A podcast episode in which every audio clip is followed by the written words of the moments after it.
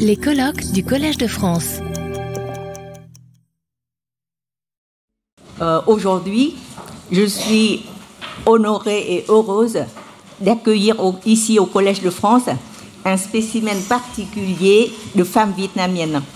Qu'il me soit permis d'abord de vous remercier toutes, les conférencières, ou euh, grandes sœurs et petites sœurs comme on dit en vietnamien, euh, de nous faire le plaisir de venir jusqu'ici ou pour trois d'entre vous de nous parler du Vietnam, euh, n'ayant pu nous joindre sur place. Il y a donc deux conférencières qui participeront en ligne ce matin et une autre dans l'après-midi. Et euh, je voudrais aussi tout de suite remercier chaleureusement nos interprètes bénévoles qui ont beaucoup, beaucoup travaillé ces derniers jours pour euh, préparer ce colloque. Chers auditeurs, au cours de cette série de cours, nous avons été à la recherche des femmes vietnamiennes en remontant l'histoire millénaire du Vietnam. Nous avons rappelé euh, le mythe des descendants du dragon et de la fée, euh, où euh, on a dit du dragon et de l'immortel, avec ce message de tolérance et d'union. Quand on est de provenance différente, c'est euh, c'est une euh, diapo qu'on a déjà vue dans les cours précédents, mais je le rappelle pour ceux et celles qui n'ont pas pu participer. Donc, euh, le message de ce mythe, c'est quand on est de provenance différente, habitué à des modes de vie différents, point n'est besoin de se soumettre à un autre mode de vie imposé au-dedans même de l'espace vital communément partagé. On peut rester différent et respecter les différences. Cependant, des communautés aussi distinctes que l'eau et le feu, que le yin et le yang, peuvent s'unir pour procréer des descendances. Tant que l'on chérit encore les valeurs qu'on a partagées dans un passé plus ou moins récent de notre vie, ou de par notre origine culturelle, n'oublions pas que le peuple vietnamien multiethnique et multiculturel est né de l'utérus d'une même mère. En vietnamien, on dit Dong Bao.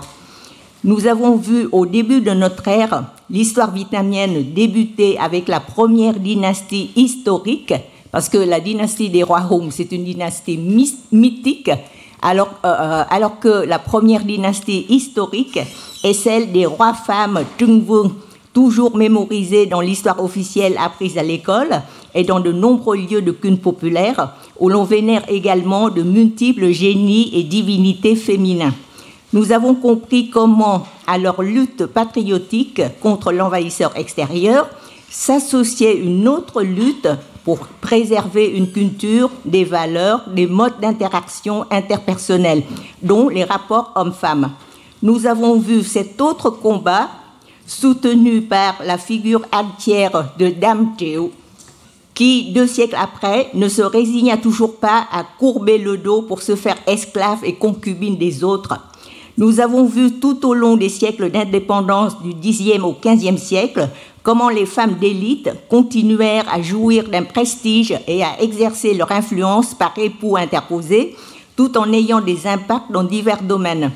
Ayant perdu leurs prérogatives politiques du fait du monopole du confucianisme à partir du milieu du XVe, elles s'affirmèrent brillamment dans la littérature, dans l'enseignement, comme Thị Điểm et Hồ Xuân Hương, et dans des jurys d'examen au niveau le plus élevé, comme la seigneur étoile Tinh Phi Trịnh Thị Ngọc Trúc, en même temps la première encyclopédiste du Vietnam, initiatrice de la formation à distance. À travers les œuvres de brillantes autrices comme ceux des auteurs lettrés ou des auteurs anonymes des romans en vers ou des kayao, nous avons vu que les femmes n'ont jamais cessé de contribuer activement à la lutte quotidienne pour la survie et pour la qualité de vie de ceux et celles qui leur étaient chers comme d'elles-mêmes, avec traditionnellement une priorité aux autres, les autres avant moi.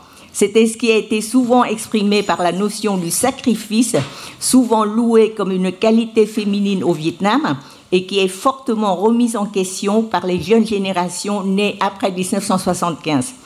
Une autre qualité traditionnelle dont la jeunesse se méfie beaucoup aujourd'hui, celle d'être dame d'un. Qualité toujours citée, trop souvent mal comprise. Donc je souhaite qu'on retourne encore une fois à l'étymologie. Dame, ça veut dire donc euh, gánh. Vous avez euh, entendu gánh gồng avec.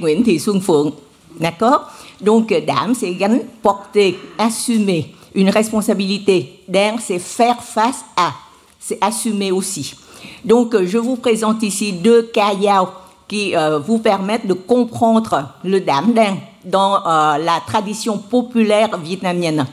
Euh, le premier, c'est juste au moment où l'eau bout dans la marmite de riz, parce qu'avant, on cuisait le riz non pas dans une cuisinière électrique comme nous faisons électronique comme nous faisons aujourd'hui, il suffit d'appuyer sur un bouton. Avant, c'était sur un feu, un feu de bois, un feu de paille. Donc, quand l'eau bout, il faut retirer le feu pour que ça ne déborde pas. Donc si la femme est occupée à faire autre chose, elle ne peut pas retirer le feu, donc l'eau déborde. Si l'eau déborde, et ça éteint le feu.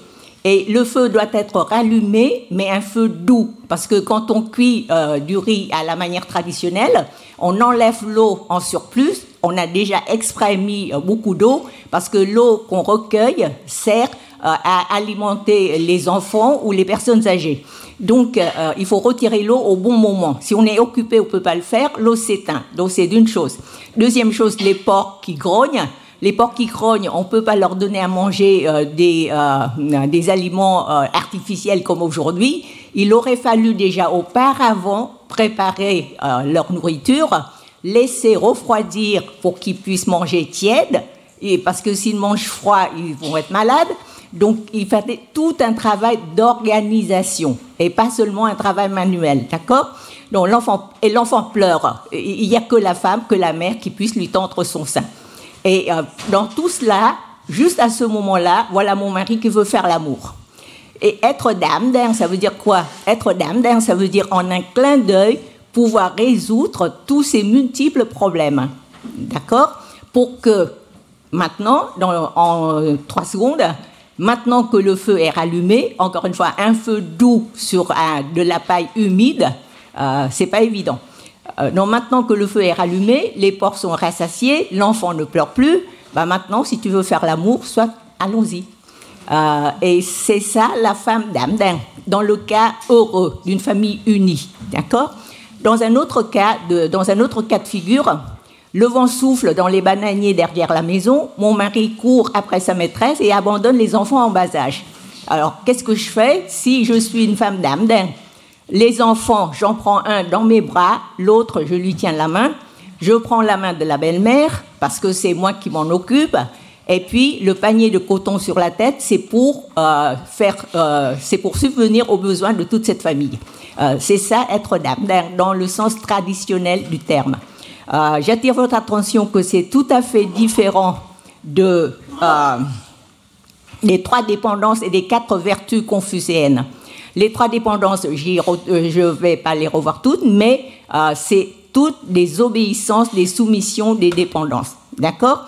Et dans les quatre vertus, j'insiste sur la vertu con, qui est un peu analogue, qui semble similaire à Damdin, mais c'est pas pareil.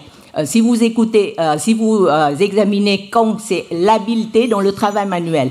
Et l'explication classique de Li Wangfuk au, au 19e siècle, c'est Kong veut dire être adroite dans le travail. je vous laisse lire la traduction.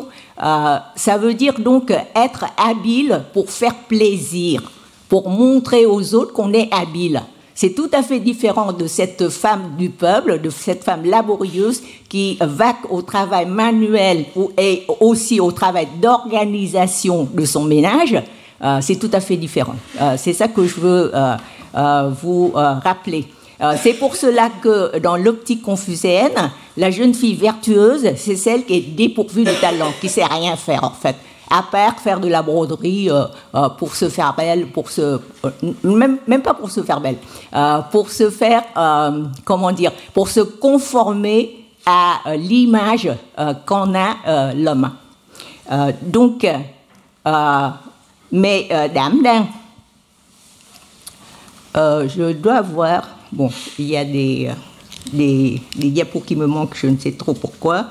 en fait, euh, laissez-moi vous expliquer que, euh, euh, cette qualité d'âme, cela pouvait être néanmoins très ambigu, car cette responsabilité multiple, prête à prendre en charge les autres membres de la famille, même quand ceux-ci n'assument pas leurs propres responsabilités, peut facilement faire de l'épouse la bonne à tout faire, et pire, une servante exploitée et non reconnue à sa propre valeur notamment quand l'inégalité économique se joint à l'inégalité de genre, pour faire de l'épouse de conditions plus modestes de son conjoint ou de la concubine ou de la bru une servante non rémunérée, comme nous a, comme nous a rappelé la poétesse Ho Sun-hung.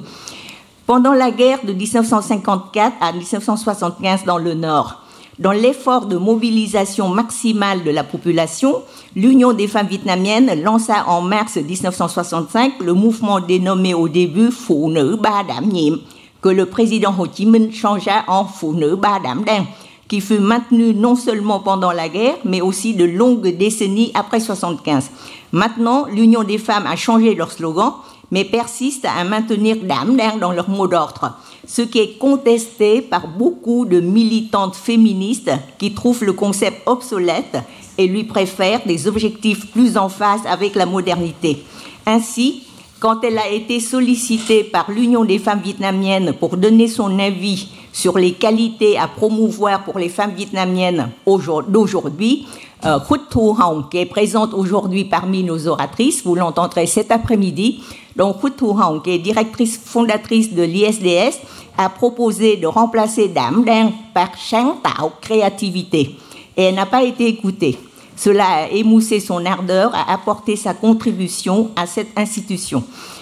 Des critiques plus virulentes sont émises par les activistes à l'extérieur du pays. Ainsi, l'écrivaine femme Thi Hoai affirme dans un écrit datant de 2022, c'est-à-dire très récent, que Dame Dang n'a fait partie des traditions féminines vietnamiennes qu'à partir de 1965. Affirmation non fondée pour tout un chacun qui sait pertinemment que l'idéal de la mère bienveillante de l'épouse Dang, mais est bien ancré dans les traditions culturelles vietnamiennes depuis des siècles, si ce n'est depuis des millénaires. Cependant, une, une nationalisation puis une révolutionnarisation abusive des femmes et de leurs traditions, ajoutée à la contradiction flagrante entre les idéaux révolutionnaires enseignés comme un credo à des générations dans le Nord et les réalités, de l'économie de marché débridée aujourd'hui, ont contribué au désengagement désabusé de la jeunesse d'autant plus que les jeunes connaissent mal les réalités vécues par les générations précédentes. Voici donc une représentation ironique de la jeunesse d'aujourd'hui, de la qualité d'Amdin. Voilà, ah, c'est une caricature, c'est ah, un dessin euh, tout à fait humoristique et ironique qui aurait pu, pourtant, euh, cette qualité aurait pu constituer une des ressources précieuses des traditions féminines vietnamiennes. Heureusement, dans la littérature et le spectacle populaire, les audiobooks et les vidéos de Kai Lung dont on a parlé dans les cours précédents, les héroïnes font toujours preuve de ce sens de la responsabilité, parce que pour moi, Dame, c'est ça que ça veut dire, ce sens de la responsabilité, cette maîtrise des compétences pour bien gérer une famille et des capacités toujours dynamiques et efficaces à surmonter les obstacles en vue de réaliser leur projet de vie cette aptitude héritée des traditions féminines vietnamiennes et qu'on exprimait par Dame depuis toujours dans le folklore et dans l'éducation des filles. Nous allons donc aujourd'hui écouter des Vietnamiennes appartenant à des générations différentes qui ont en commun l'engagement à des valeurs pour lesquelles elles ont chacune choisi de s'investir. Nous allons commencer notre série par euh, mon aîné, l'aîné à nous toutes les conférencières, euh, c'est Madame Thị Xuân Phượng que nous avons déjà vue dans un cours précédent et qu'aujourd'hui nous allons accueillir en ligne. Retrouvez tous les contenus du Collège de France sur www.colège-2-france.fr.